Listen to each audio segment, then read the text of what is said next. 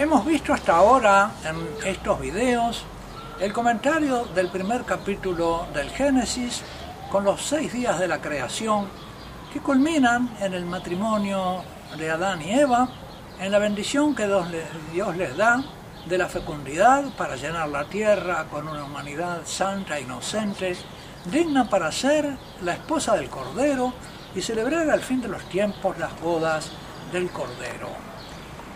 Vimos cómo el Señor también les hacía el regalo de bodas, encomendándoles el cuidado de la tierra, el gobierno de este mundo y eh, no un gobierno despótico y tiránico, sino de colaboración con Dios en el cuidado de la naturaleza.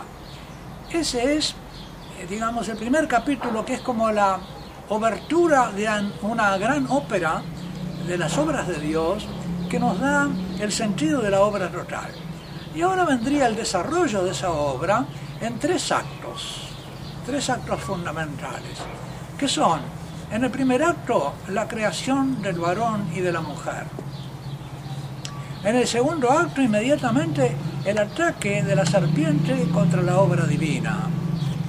Y en el tercer capítulo, las consecuencias, el tercer acto, las consecuencias de la caída del varón y de la mujer, que son correlativas y proporcionales a la destinación que Dios les había dado. De modo que la pena es como la inversión de la destinación gloriosa al que el Padre destinaba al varón y a la mujer.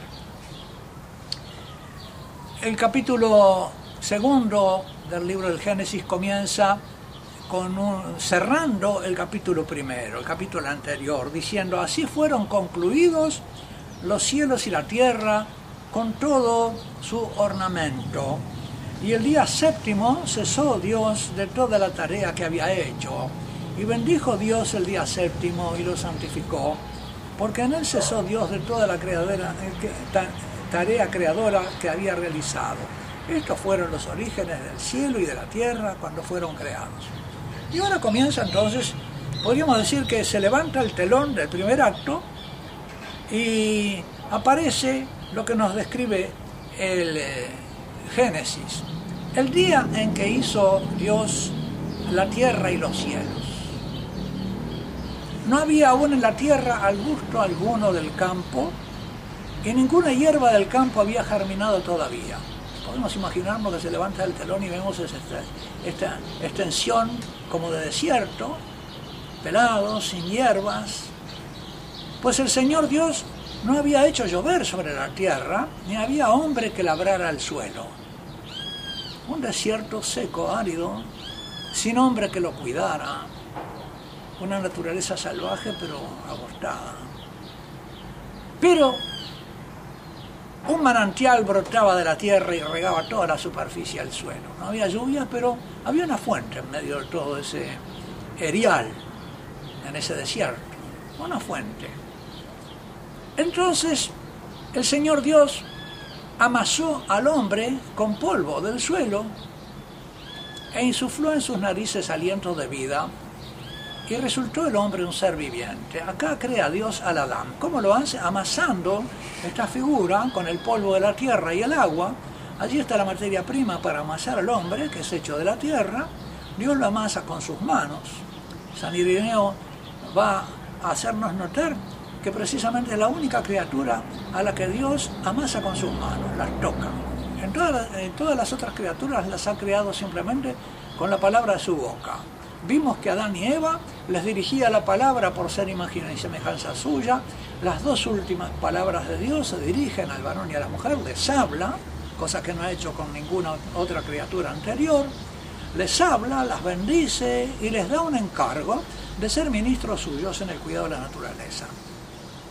Ahora se nos va a contar, digamos, eh, así como en el primer capítulo se nos contó sincrónicamente la obra de Dios, todo al mismo tiempo, de manera sintética, ahora se nos analiza y se nos hace diacrónicamente. Y resulta que lo primero que crea Dios es al, al Adán, al varón.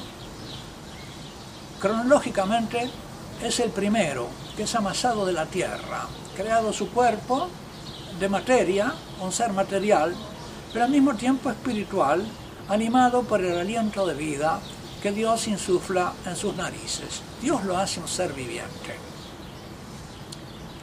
Este primer varón, por lo tanto, aunque participa de la materia, no es un ser puramente material, sino que es un ser que está animado por un soplo divino.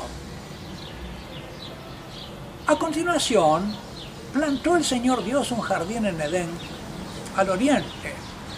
Un jardín de Edén eh, se puede traducir también, como traducen algunos, un jardín deleitoso. Jardín deleitoso. Y el oriente, Mikedem en hebreo, se puede traducir también mejor quizá eh, un jardín en la presencia de Dios, un jardín de la presencia de Dios. Es un jardín deleitoso eh, en el cual el hombre va a estar en la presencia de Dios. El hombre fue creado antes del paraíso. El paraíso les dado después. Y la primera relación del hombre, por lo tanto, va a ser con su creador. La primera relación que tiene Adán es con ese Dios que supla en su nariz un aliento de vida. Y la segunda relación va a ser con este jardín donde Dios lo, lo pone, con un encargo, como vamos a ver. Creó un jardín, un gan, un ganán, eh, la raíz hebrea del gan tiene la idea del cerco. Es un jardín cercado. Un jardín que tiene un cerco, está protegido. Como los antiguos jardines del oriente, los, eh, jardines de los sultanes, los jardines colgantes de Babilonia, eran jardines cultivados con un cerco. El jardín de Salomón, el huerto de Salomón en la Sagrada Escritura, todavía se ve hoy en Palestina, rodeado por un cerco, por un muro. Eso es propio de los jardines. Y además tienen una fuente, una fuente de agua que los hace fecundos. Y el Señor Dios hizo brotar del suelo toda clase de árboles deleitosos a la vista, buenos para comer, y en medio del jardín el árbol de la vida y el árbol de la ciencia del bien y del mal. Un árbol, dos árboles, uno el de la vida y otro el del conocimiento, el de la ciencia del bien y del mal. Esta, como vamos a ver, este árbol es el árbol de la vida divina,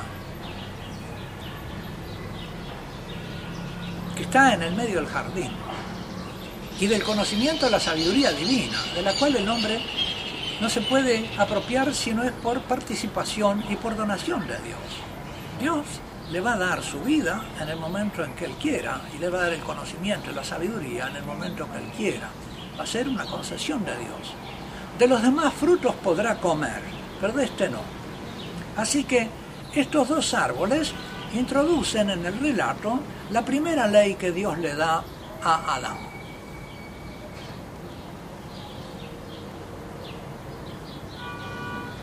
Tomó pues el Señor Dios al hombre y lo puso, lo colocó en el jardín deleitoso para que lo labrase, lo cultivase y lo cuidase. Dos cosas, por lo tanto. Cultivarlo y cuidarlo, vigilarlo, dice la, palabra hebrea. Llamar. Él es el, el vigilante del jardín, el cultivador y el vigilante. Acá viene una segunda relación con este primer varón. La primera ha sido la relación con Dios. Ahora viene la relación con la naturaleza vegetal y se convierte, podríamos decir, en el agricultor. Lo segundo que hace Dios con Adán es hacerlo agricultor. Le da su vida, lo comunica con él, lo pone en un jardín donde él convive con Adán, como vamos a ver, que es en realidad un templo. Es un templo al aire libre, porque allí convive el primer varón con Dios. Tiene una, una relación directa, continua, diaria con Dios y un encargo de Dios de cultivar ese jardín. Es ministro de Dios para el cuidado de la naturaleza vegetal. Es el padre de todos los eh, seres vivientes, bueno, a eso se les encomienda el cuidado de la naturaleza del jardín. Y lo segundo es el cuidarlo, el vigilarlo. Y uno se puede preguntar, ¿y de qué lo tiene que vigilar?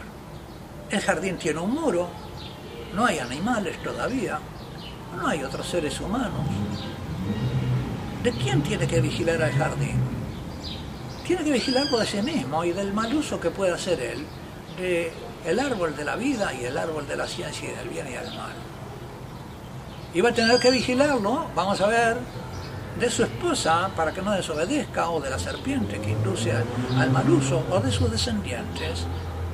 Tiene, por lo tanto, se hace acá el primer hombre eh, participante de la ley que Dios pone. Dios pone una ley, da un mandato. De todos los árboles podrás comer, pero de este no el fruto de este árbol solo te lo puedo dar yo. Tú no te puedes apropiar del fruto del árbol de la vida, de mi vida divina. No te puedes apropiar de mi vida divina, ni te puedes apropiar de mi ciencia y sabiduría. Tú participas de los dones, yo te los voy a dar, pero no te puedes apoderar tú de ellos. Tienes que reconocer mi señorío. Esa relación de el primer varón entonces con Dios está ahora reglamentada y Dios le da, le participa esta sabiduría al varón de que debe respetar la voluntad del Creador. Que, no, que él no es el dueño de todo el jardín y de los árboles que hay en él, sino que debe estar allí de acuerdo a la voluntad de quien lo puso en él.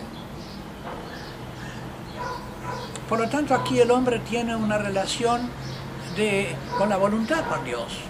Y su voluntad debe normarse por la voluntad divina, que le dice esto no. Y que le da la tarea, digamos, como de discernimiento y de juicio para vigilar el jardín. Y eso le corresponde al varón, que en este momento se hace portador del logos, portador de la razón divina. La razón divina se le revela, se le comunica. De estos árboles no. Es una tarea de discernimiento cuáles son los árboles que tienen una naturaleza distinta y cuáles son los árboles que le han sido dados para nutrirse él, para nutrir su vida natural. Pero para nutrir la vida y la relación con Dios, tiene que recibir los dones de Dios, no puede apoderarse de ellos. Tendrá que esperar a que Dios se los dé. Dios le impuso pues al hombre este mandamiento. Acá está el primer mandamiento. Acá nos encontramos con el primer mandamiento. Ya en el capítulo primero nos habíamos encontrado uno que cronológicamente es anterior, que dice, eh, en el relato es anterior, creced y multiplicados y llenad la tierra. Ese es un mandamiento que se le da a Adán y Eva. Pero aquí hay un mandamiento anterior al que se le da a la pareja, que es el que se le da al varón antes de que exista la mujer. Y es que de cualquier árbol del jardín puedes comer, mas del árbol de la ciencia del bien y del mal no comerás, porque el día que comieres de él morirás sin remedio. Aquí se habla de el fruto del árbol del conocimiento, pero en realidad están los dos árboles implicados, como si fueran casi de alguna manera una unidad, la vida y el conocimiento de Dios. Y ahora viene otra palabra, dijo luego Dios, no es bueno que el hombre esté solo. Voy a hacerle un auxilio adecuado, semejante a él, frente a él. Y el Señor Dios amasó del suelo todos los animales del campo y todas las aves del cielo y las llevó delante del hombre para ver cómo los llamaba. Notemos que aquí Dios amasa a estos seres vivientes, pero no les sopla el espíritu viviente como hizo con Adán. Son de una naturaleza animal distinta a la de Adán, que no está animada por el soplo divino. Pero están también amasados.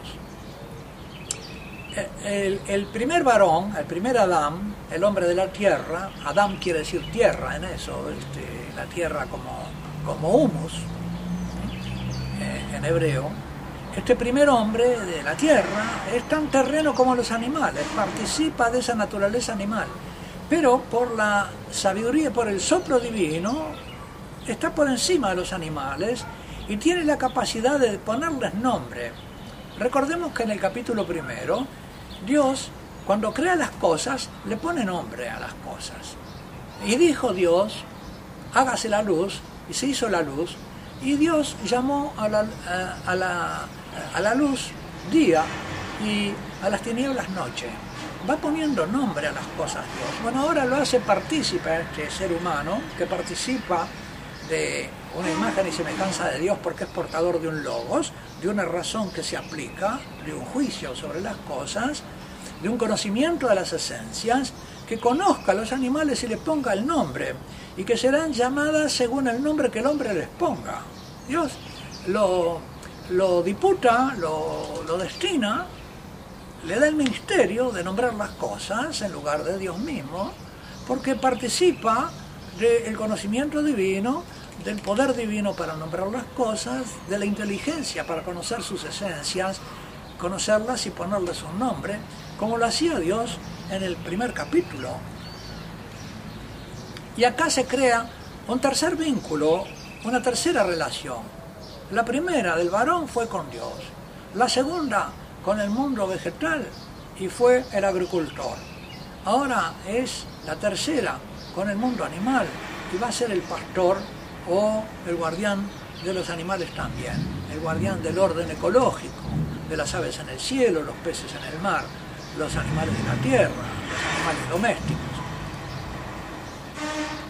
Vemos cómo el Señor va entonces creando, destinando y vinculando a este varón y dándole participación en su obra.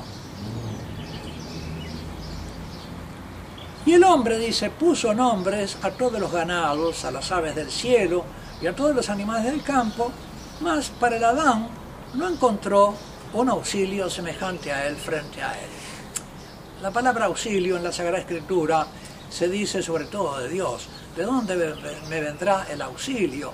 El auxilio me viene del Señor que hizo el cielo y la tierra. El auxilio me viene de los montes, donde están los santuarios divinos, los templos. De ahí le viene el hombre, de las alturas, de Dios, de esa parte de la tierra que está más cerca al cielo y que apunta hacia el cielo.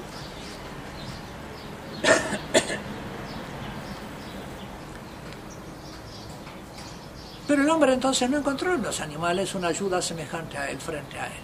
No eran seres de naturaleza humana, eran animales a los que podían eh, ponerle nombre, relacionarse con ellos, como se relaciona el hombre con los animalitos que tienen capacidad de relacionarse con él, ya sea para temerle, ya sea para obedecerle o servirle. Pero entonces el Señor Dios hizo caer un profundo sueño sobre el hombre, el cual se durmió. El sueño en la Sagrada Escritura tiene que ver con la muerte. Cuando mueren los patriarcas se dice que se durmieron con sus padres. Entonces este, este sueño es un equivalente a, un no ser consciente de nada, estar totalmente ajeno y desconectado con la naturaleza.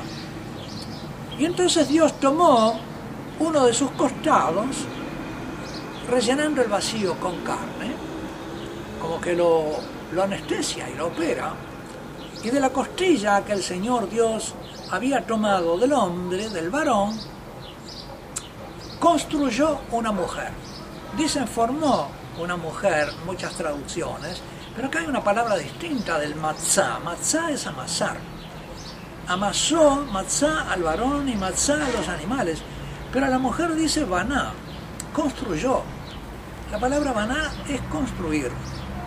Y de esa palabra baná vienen las cosas que tienen relación con la construcción, que son la casa, el bait, el hijo, ben, la hija, banat o bat, y la casa beit es tanto el edificio como la familia o la descendencia, así como se dice en las monarquías la Casa de Austria, que es la dinastía de los Austrias. Eh, no se distingue, la, la, casa de David es tanto el palacio de David como, más todavía, la familia y la descendencia de David. Dios construyó entonces a esta mujer que ya por su nombre tiene que ver con la casa, con la descendencia, construyó una mujer. Y también con el sentido más interior. Y por lo tanto hemos adelantado ya, de acuerdo al texto del, eh, eh, del primer capítulo, que así como el varón fue creado según la eh, procesión del Logos, la mujer va a ser creada según la procesión del Espíritu Santo. De modo que el varón iba a tener la misión de regir con la razón las cosas, y hemos visto como en este capítulo a Adán se le da esa misión, y la mujer ahora aparece con otra, con otra destinación que, eh, en la que participa con el varón del poder de gobernar, pero más bien el mundo interior y el mundo interhumano. Si el varón tiene la destinación de gobernar en el mundo agrícola y el mundo animal, la mujer tiene, va a tener la dominación de eh, gobernar el mundo interior y de los amores. Ella está más bien eh, ya desde el principio tomada del varón, eh, pero destinada a otro, al mundo interior, al universo interior, espiritual, de los vínculos, de las relaciones, como el Espíritu Santo que está entre el Padre y el Hijo y procede del Padre a través del Hijo. De modo que el varón va a tener esa, esa destinación y la mujer va a tener esta, esta otra destinación. Ambos gobiernan el mundo. Pero eh, con esta diferencia, uno de cara al mundo exterior y la otra de cara al mundo interior, porque ella es un ser interior, construido con una interioridad capaz de tener a los seres en su corazón y llevarlo también a sus entrañas. Y Dios construyó a esta mujer y la llevó delante del hombre. Y entonces éste exclamó, esta vez sí que es hueso de mis huesos y carne de mi carne. Esta será llamada varona porque del varón ha sido tomada vamos a seguir comentando este maravilloso relato de la Sagrada Escritura y sacando las implicaciones que él tiene para darnos a comprender cómo es su sencillez es de una profundidad insondable. Yo estoy resumiendo cosas que dicen santos padres, este, no puedo decirlo todo, ¿eh? este, hay cosas que también no me vienen en este momento, habría tanto para decir, pero vamos a continuar eh, y volver un poquito hacia atrás si es necesario en el próximo video. Que Dios Todopoderoso los bendiga, el Padre, el Hijo, el Espíritu Santo. Dignes el Señor iluminarnos con su sabiduría para comprender este relato.